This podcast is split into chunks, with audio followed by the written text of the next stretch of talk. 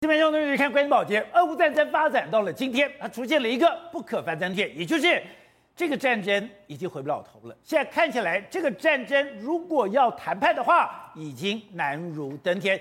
今天我们看到泽伦斯基走出了基辅，进到了布查，而这个进到了布查，凸显了俄罗斯在这一场战争中犯了怎么样可怕的罪行。在这个战争里面，他对于平民老百姓是进行怎样的一个屠杀？本来俄罗斯还想否认，但没有想到一张一张的照片，一个一个可怕的故事，一个一个等于说当事人的一个陈述都非常清楚。俄罗斯在这场战争中完全没有人性，他们对于这些平民老百姓是用这种屠杀的方式来进行对待，所以泽伦斯基今天就讲了，他们根本就是一个种族灭绝的罪行，他们对待人比对待动物还要来得差劲，甚至比当时纳粹占领的时间都还要来得更残忍。所以看到这一张一张照片的出来，一个一个当事人的指证。现在全球已经没有办法再站在俄罗斯那边，本来还想要再依赖俄罗斯的石油，本来还想去跟俄罗斯维持一定关系的德国，今天他的总统都道歉了，甚至今天整个欧洲态度越来越强烈，连德国之声都讲了，现在已经不是那种为了钱什么都可以牺牲的年代，现在这把剑，这个刀甚至都指向了中国，所以之前就讲过。当你开始无条件无等于说无差别的杀害平民老百姓，一定会引起全世界的公愤。而现在这样的状况已经发生，而且泽伦斯基讲了，他不是只有不查。如果你今天去看到了马利坡，你今天去看了这些其他的地方，会不会有更可怕的画面出来？如果是这样的话，这个世界还有可能跟普丁和解吗？好，我们今天请到了来宾，对大家比较熟悉的台湾国际法学的副院长林廷辉，廷辉你好，大家好。好，这位是美岛电子报董事长吴子佳，大家好。好，第三位是时评李正浩，大家好。好，第四位是资深媒体回真，大家好。好，第五位是资深媒体人王瑞德，大家好。好，第六位是全球防卫杂志的采访主任陈国明，大家好。好，正好刚刚讲的今天这个状况，让这个世界看到这个俄乌的战争似乎已经没有任何和谈的可能了，因为哎。当时来讲说，你犯下战争罪，犯下战争罪，感觉上那只是一个名词，你还没有说非常强的这种感觉，没有强的一个震撼。当时马利坡的时候，你说，哎，我把一个医院给炸掉，医院炸掉，你只看到了断垣残壁。可是你今天进到了布查的时候，一个一个杀人的证据，而且你把这些人当动物一样的对待的时候，你就发现。这个怒火已经在乌克兰燃烧，而且你从泽伦斯基现在所有的谈话来看，他已经完全不准备跟俄罗斯妥协，甚至美国在这个时刻坦克进去了，连长城的火炮都给了乌克兰了。对，这场布查被公布之后，乌克兰跟俄罗斯再也不是敌人，他们是仇人呐、他们是血海深仇的仇人，没有谈和的空间，没有什么割地的问题，反正现在乌克兰态度。就是要跟俄罗斯打到底，他也逼得西方世界必须要百分之百站在乌克兰身边，否则你就要被自己的选民所淘汰。所以现在泽伦斯基跟普京两个。就是一个生死之战了。对，因为呢，有个乌克兰记者他说，如果乌克兰现现在只能有一种情绪，那这个情绪只能是仇恨呐、啊。所以对他们来说，这已经不是单纯的什么领土之争，已经是血海深仇嘛。为什么？因为布查现在越来越多状况，越来越多的画面，让我们看到真的是非常非常残忍。我们昨天已经讲有非常非常多被血腥屠杀的画面，对不对？今天还有说什么？他们俄罗斯简直是把人命当玩乐在用。比如说，有人有有证明说，他们俄罗斯人会故意啊，在小镇镇民的这个门口摆地雷，就看着这个小镇镇民走出去的时候被地铁炸，他就觉得哦，这个很好玩，很舒压。他们在虐杀，他在虐杀，就是说他们不已经完全不是为了战略，也不是为了杀鸡儆猴，就单纯是游乐。然后他们要说什么？不查居民已经躲到防空洞里面，对不对？这躲在防空洞就在躲你俄罗斯啊！俄罗斯是不是会拿手榴弹丢到防空洞里面去炸防空洞里面的人？他们知道里面是平民，他知道里面没有武装，他知道里面只是在避难，他用这种方式。对，甚至呢，还有呢，会看到他说在俄罗斯大便醉醺醺的就在布查的大街上干嘛？找寻女生呐、啊！所以这些东西对很多人来说是完全不能接受。所以呢，泽伦斯基说：“哎。”俄罗斯在这边行为比纳粹还残忍，他们对待乌克兰的人的行为比动物还要差，所以这件事情之后，两边根本没有得谈了。而且泽伦斯基今天他离开基辅，这是战争发生以来第一次离开基辅。他不但离开基辅，进到了布查，还带了全球的媒体去。他在这个视察布查的过程里面，清清楚楚的说明整个俄罗斯的一个罪行。哎，你若从他的嘴巴里面讲，太可怕。他们对待人比对待动物还差，而且。在一个普通的城市，一个普通的市民，他们是被折磨而死，而且有些女性在耳环直接，哎，耳环直接把它给拔下来，这个太可怕了吧？对，而且他还说什么？他就在很多士兵，比如我们刚看到画面，就是泽伦斯基去布查这边去巡视的画面，其实很危险，其实很危险，因为呢，泽伦斯基其实现在应该被安全被保保呃安全被保护住，他就是要把布查事情让全世界看，他就讲。这边有非常非常多虐杀状况，甚至呢还有女生就在耳边被开枪，然后整个耳边全部都是灼伤跟枪伤，他这边就是在虐杀嘛。所以泽伦斯基直接说，今天俄罗斯会在布查发生这种行为，会不会在其他地方也发生这种状况？所以未来一定会有更多暴行被揭露。所以这些事情让大家都没有办法收手。而且这件事情整个世界到什么样愤怒到什么程度？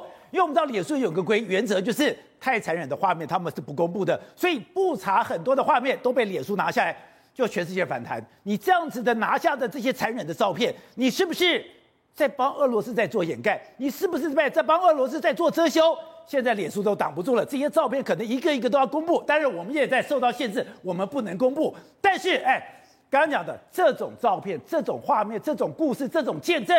真的已经把世界给搞毛了。对，所以呢，俄罗斯也闻到这个状况，因为西方是一定会因为这种状况而全部凝聚起来去对付俄罗斯嘛。所以呢，包含俄罗斯的外长说，这这个是假新闻。然后克里姆林宫发言人说什么？这个是活人在假装尸体的，从头到尾没有这件事情。所以呢，这个人一出来的时候，大家更怒了。所以马上哦，美国拿出卫星照片去打脸俄罗斯，告诉你，所以你干了这种战争罪的犯罪行，你这么样的屠杀人民，你还否认说那是乌克兰假装的？结果我们给他崩坏现在的画面。现在马上透过卫星把你打脸了。对，这个右边呢是三月十九号的卫星的画面，左边是四月一号。你看哦，这个车子直接进到布查画面，你会发现哦，你看他把它框起来，就说哦，这边有三个呃尸体。然后车子开过去的时候，刚好也有三个尸体，而且摆放的位置也一样。那拐个弯呢，又有个尸体在角落。哎，这个角落在三月十四号、十九号的时候呢，尸体尸体就在这边。四月一号车子开在这边，也在这边，所以表示什么？这尸体是一直都在的，它不是乌克兰人来才在这边的。所以导播，我们来看这张图会比较清楚。这张图它其实要谈的事情是，如果今天是后续在演的人，那没有可能在三月十九号的时候。就在这边就有三个尸体，你开车过去，你看，哎，这三个尸体，等于说这些遗体丢弃在路边这么长的时间，根本没有人处理。对，最少从三月十九号到四月一号这样子嘛，对不对？你看三月十号开的时候，这边有个品字形的尸体，然后你水平开过去的时候，你看也是个品字形，然后呢？卫星道这边有另外一个三个事情，也是这边有三个事情，就是说它的格局完全一模一样。简单讲，这个曝尸荒野是至少从三月十九号通过卫星图，我们就知道在这边。那三月十九号这边是谁占领的？当然俄罗斯占领。对嘛？所以这个跟乌克兰的所谓假讯息、假新闻完全没有关系嘛。所以这件事情呢，俄罗斯完全就是坐实了你在滥杀无辜的战争罪嘛。所以全部西方世界，你不管是波兰。不管是所谓联合国，甚至是德国，甚至法国，你必须表态。现在连德国都没办法独善其身了。好，那我们昨天谈就是，美国现在也把坦克交给了乌克兰，就代表这个战争对乌克兰来讲，我已经不只是猎物，我也是猎人，我已经反手为攻了。因为坦克是一个非常强力的攻击型武器。现在更不止如此，当发生布查这件事情之后，美国更清楚了，我要给你长城火炮。长城火炮，那个对整个俄罗斯、对俄军的杀伤力就更强了。对，因为呢，再再再因为布塔这次，美国又宣布未来要给乌克兰炮远程炮击系统跟海岸防御系统，这一个可能是海马式火箭弹，一个是重型鱼雷。这东西是干嘛？帮助乌克兰打退俄罗斯啊，打退，直接做源头打击了。所以我不是，我现在不是防御，我被你打退了。我把你打退，我要帮你连乌东每一寸战场我都把你打退嘛。我们台湾买海马斯就是要对中国做源头打击嘛，三百公里以内全部都没有生还嘛。现在把这个远程炮火系统给乌克兰，那对于乌克兰来说，我根本不用进顿巴斯地区，我就可以俄罗斯怎么对待我乌克兰，我乌克兰怎么对待你俄罗斯嘛。我通过三百公里远程打击，我可以把你整个地方全部摧毁嘛。然后呢，海岸防御系统重型鱼雷，你的军舰不要给我进黑海哦，你只要进到黑海，我一定不要把一定把你击沉。你不要再笑想说通过军舰用所所谓的远程的巡弋飞弹来打我乌克兰，反正你只要敢来，我就敢把你打掉。所以我现在有监视武器，等于说你陆地上的空呃陆优已经没有了，你的坦克优势已经没有了。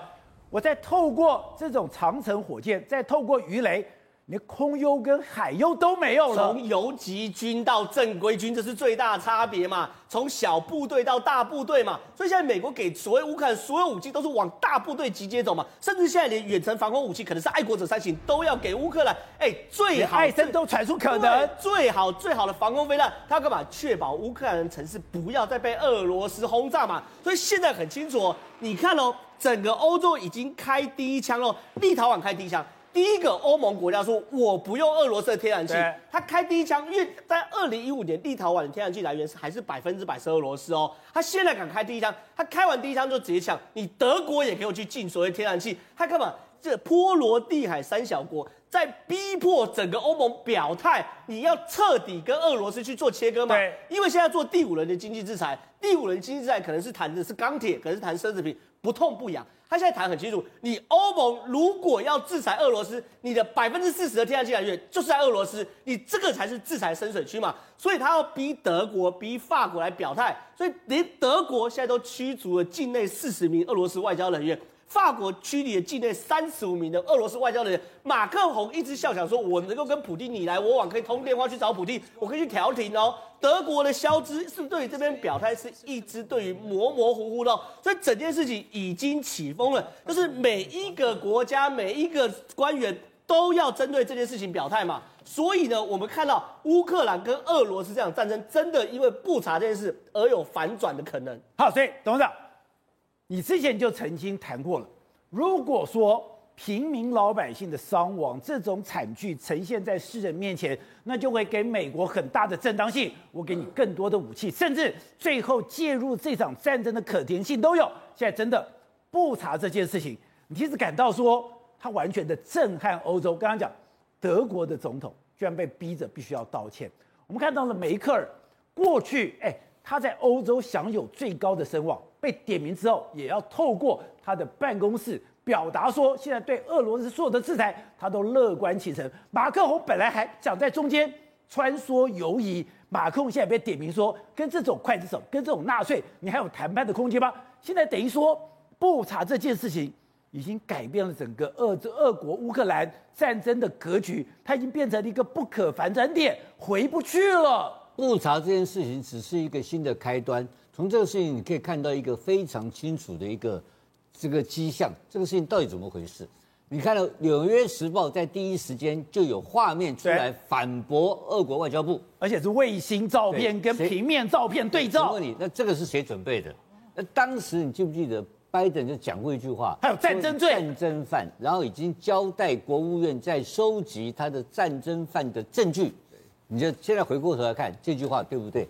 在当时拜登讲完之后，美军跟相关的情报机构就不断收集证据。这事一发生，《纽约时报》立刻跟进，马上给予当头棒喝。你一否认，我马上就卫星对比，你跑都跑不了了。对，然后我们来在解读刚刚正皓讲一句话，他在十九十几十几天前就已经把这个尸体放在这些大体是放在街边、放在路边上，他在干什么？他在恐吓老百姓，你知道吗？这是俄罗斯的标准作战方式。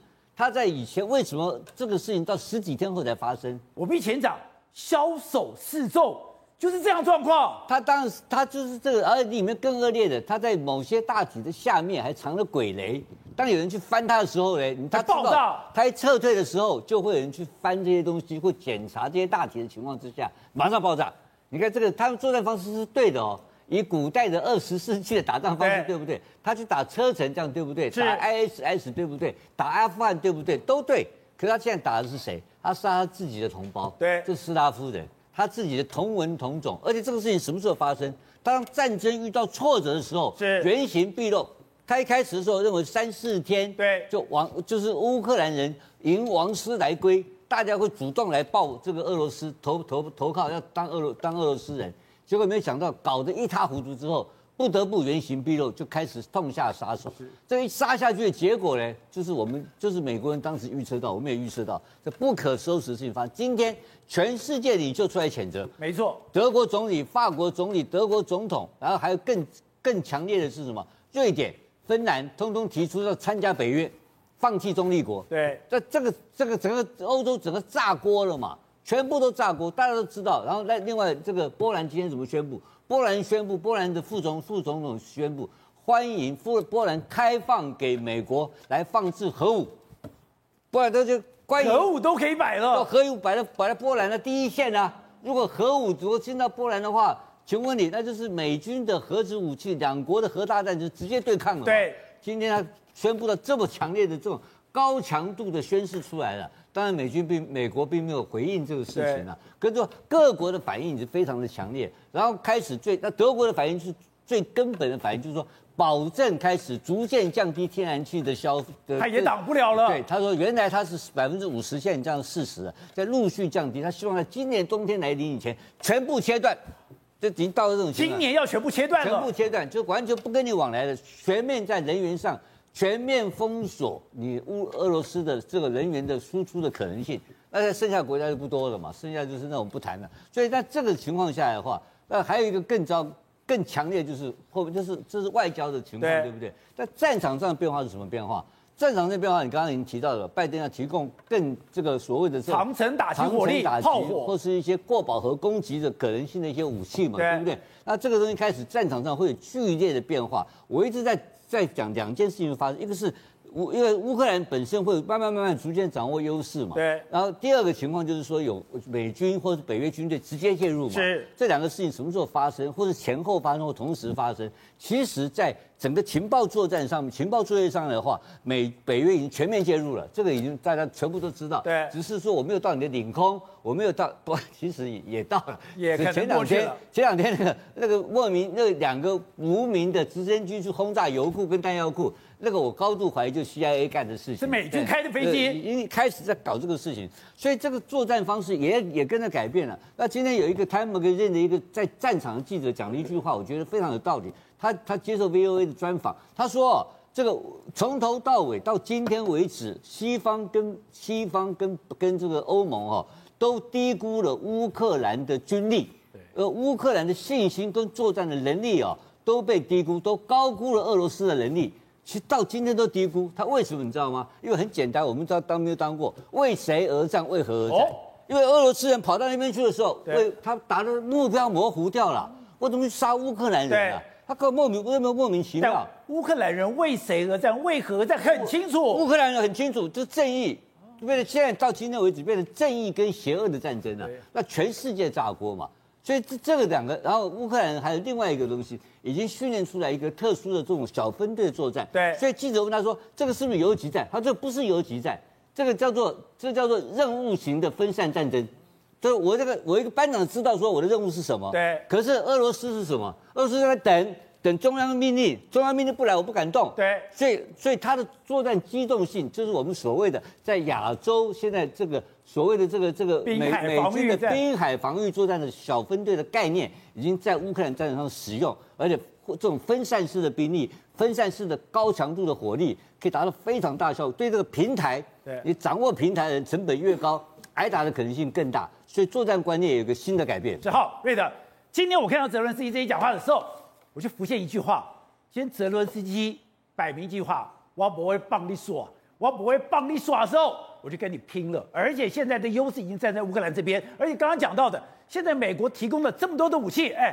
你现在有坦克，你有长城火炮，你现在乌东，我不要说你现在几乎跑掉，你乌东克里米亚都没了啦。你知道？今天包括意大利都驱逐了三十五个这个相关的这个的三十个这个呃俄罗斯外交驱逐掉。之前德国、法国已经驱逐了七十几个，然后呢，立陶宛干脆直接把你的这个呃俄罗斯大使赶回去。波罗的海，包括爱沙尼亚、拉脱维亚也把你驱逐嘛。越来越多国家做这个事情啊。那么俄罗斯现在不是把打出去的这个这个拳头，以为自己一拳可以打穿人家乌克兰，结果现在打了又没力道，收回来了嘛。他去打乌东，对不对？你知道吗？他连续在一个礼拜之内攻了十次。攻了十次，照理来讲，你全都收回来了以后，那么多的部队，然后集中，包括乌呃基辅外围，美军都讲说已经撤了三分之二嘛，部分撤到白俄罗斯补整，然后呢整补，然后另外呢一些撤到这个等于说啊、呃、这个乌东来嘛。照理来讲，你的增援到了来攻打乌东，你不是应该非常的顺利吗？对，没有哎、欸，他打进去以后被打出来哎、欸，十次的攻击进攻全部被打出来，那是什么意思啊？我告诉各位。那就是俄罗斯的噩梦的时间到了，为什么呢？当之在此之前呐、啊，美国它只能用所谓啊刺针飞弹呐、所谓标枪飞弹呐，这些所谓 S A 八这些啊短距离的相关的这个防空飞弹呢，来支援乌克兰。你今天屠杀平民的这个罪行啊，你提供了拜登一个最好的这个军援的一个理由跟借口啊。刚刚特别讲的远距离的防空飞弹，现在大家还不知道是什么东西呀、啊？对，在现在说明喽。北约秘书长跟美国的这个等于说国家安全顾问拒绝告诉你是什么东西。我告诉你，拒绝说的时候最可怕。为什么？我肯告诉你是刺针飞弹、标枪飞弹，那都是小事情啊。当我拒绝告诉你的时候，就表示我提供的东西是会让俄罗斯伤亡惨重的，你知道吗？然后紧接着来还有长距离的火炮。什么意思？第一个想到帕拉丁，你知道吗？为什么？M 幺弄九，因为台湾有的 A two 啦，A A A 几的这样子的，为什么？只有它是长距离的火炮嘛？还有个第三个东西，到现在也不知道是什么，海岸防御系统。哎，现在敖德萨不是已经被炸了七次了吗？对。那现在啊，亚速海，乌克兰在亚速海这边，马利坡这些地方已经几乎已经沦陷了。然后呢，只剩下敖德萨在黑海这边嘛。美国现在。是陆海空全部都要支援这个，等于说，呃，这这个相关的这个，等于说乌克兰呐，啊，还有他支援的东西，当然不是，不是那种我要教你一个月才教会的东西嘛，他支援东西一定是马上可以用的嘛。除了乌克兰可以用的这个之外呢，可能有些人必须把备章撕掉，哦，协助乌克兰用啊，什么意思？我们一直在跟大家讲的，没有一个这个美军呐，在这个乌克兰的境内，为什么？因为现在他们已经都不是美军了，很简单嘛，一定有美国的相关的这个，等于说呃，相关的这个，所以说不是美军在这里面，你怎么可能把武器操控这么好？你如果没有美军在这里面，你怎么可以一个通勤指挥，可以把整个？战场管理管理的这么强，我举个最简单例子了。如果我今天给你帕拉丁的自走炮，对不对？自走火炮，难道我教你两个小时你就会驾驶？当然不会，不可能嘛，对不对？所以呢，事实上，美国真的找到一个借口，而且我告诉你，他吃定了俄罗斯，不敢发射核武了。我今天可以告诉你了，俄罗斯普丁如果发射核武，普丁就 GG 了，很简单，他就要面临成功，或者是他自己被推翻哦。所以呢，他已经吃定你不会，所以他现在整个加大整个力道。这样，现在不是已经捐呃，把这个资助乌呃呃乌克兰的四百多亿的相关台币的这个武器已经给了乌克兰吗？对。哎，宝杰，你要知道，你知道他经过国会批准的呃军援相关的乌克兰经费是四千多亿耶，他只给十分之一耶，他十分之九还没有还没有真正那个出手啊，他现在越出手的东西就很可怕。那么今天其实包括埃森海军这个上将号就在黑海舰队里面发射飞弹去打敖德萨的那一那那个四千公吨那个嘛。连他都被炸了。我告诉各位，现在乌克兰也在搞模糊的整个战法。为什么？他说是他们自己的发明的海王星反舰飞弹打的，真的吗？那你之前为什么不打？对，你之前为什么不打？你为什么还让他有机会去炸敖德萨？以后你今天再打，谁知道是什么飞弹打的？然后呢？除此之外呢？他现在也不断的在说，哎，这个哪些飞弹是我们自己乌克兰的这个呃反坦克武器打的？什么东西是我们打的？现在包括北约，包括美国，他们在这个乌克兰里面所提供的武器已经多到，我昨天在本节目已经讲过了嘛。我算了一下。包括人家捐给乌克兰的，跟乌克兰跟德国买的五千一百枚的斗牛式反坦克飞弹，乌克兰竟然拥有四万五千亿呃一百枚的反坦克武器耶！我告诉你。单单这些防坦克武器跟这些所谓的这个防空武器飞弹呐，全部加起来，俄罗斯的催泪弹现在因为屠杀平民，你犯了南京大屠杀二战以来最严重的罪行啊，所以美国就可以源源不断的把这些武器，为什么？因为我交给他不是为了协助乌克兰，而是为了保护乌克兰的平民啊！俄罗斯，你死定了！好，飞晨，班长。经过这个布查事件，已经进到一个不可反转点。这个天下已经二分了，楚河汉界没有中间模糊的空间。有一个国家非常尴尬，那就是中国。这两天，王毅居然拼命的打电话，拼命的打电话，甚至还打电话给乌克兰。你说这就代表中国也发现事态严重了？因为如果中国没有办法处理好，中国真的还站在俄罗斯那边，那这个世界要惩罚的、要制裁的，那就不是只有俄罗斯了。对，呃，最主要是因为这个布查事件的一个种族屠杀，突然让全世界民主国家都认为，原来你持续保持沉默的状况，这样子的这悲剧会不断的发生。这也就是为什么现在中国突然之间发现，整个呃世界的氛围瞬间完全改变了。